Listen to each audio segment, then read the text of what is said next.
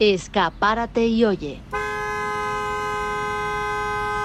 Donde se muestran los mejores audios.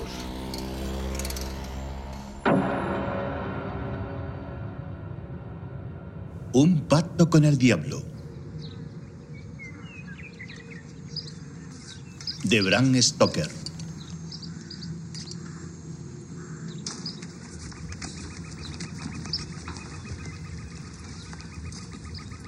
No hace muchos años conocí a un muchacho de lo más inusual, crecido en el seno de una familia numerosa.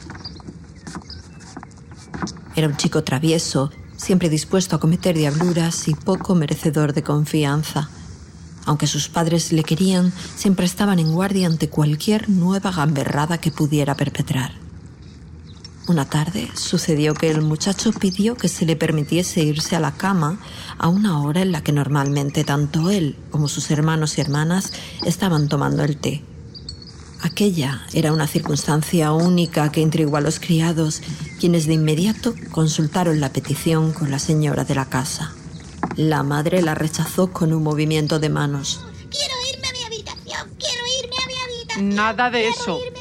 Su hermana mayor, la algo chocha tía Julia, iba a visitarles aquella noche y desearía ver a todos los niños antes de que se acostasen. Te quedas aquí con tus hermanos y hermanas. Pero dispuesto a no ser contrariado, el niño perseveró en su petición, gimoteando e incluso llorando abiertamente. Finalmente se salió con la suya. Poco después, cuando ya empezaba a anochecer, el padre del muchacho estaba sentado en su estudio en la parte trasera de la casa cuando de repente percibió una pequeña silueta moviéndose en el jardín. Mirando a través de la ventana, descubrió que la silueta pertenecía a su hijo en pijama. ¿Qué diablos? El padre contempló algo intrigado cómo el chico descendía los escalones del jardín y se acercaba corriendo a uno de los extremos del mismo, deteniéndose junto a unos arbustos. En la mano llevaba un tenedor. ¿Qué pretende con eso? Tras algunos minutos, durante los cuales el padre no pudo ver lo que hacía su hijo escondido tras los arbustos, el chico reapareció y regresó a la casa sigilosamente. Sintiendo una natural curiosidad por lo que hubiera podido estar haciendo el joven con un tenedor, salió al jardín para verlo con sus propios ojos. Tras los arbustos, el hombre pudo descubrir un montón de tierra removida recientemente. Usando sus manos empezó a investigar. Oculto, a unos centímetros bajo tierra, encontró un sobre blanco y pequeño que evidentemente había sido enterrado por el niño. Levantándose y saliendo de detrás de los arbustos para recibir algo más de luz, rasgó el sobre. En el interior había dos cosas, una cerilla de azufre y un trozo de papel escrito con la caligrafía infantil del chico.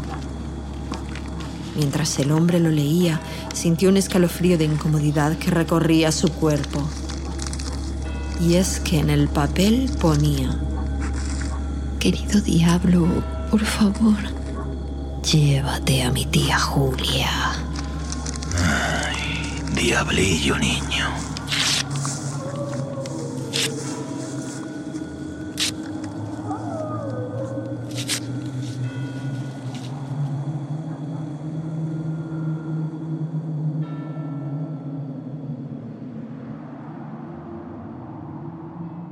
Un pacto con el diablo. De Bram Stoker. Narradora Mercedes Murcia.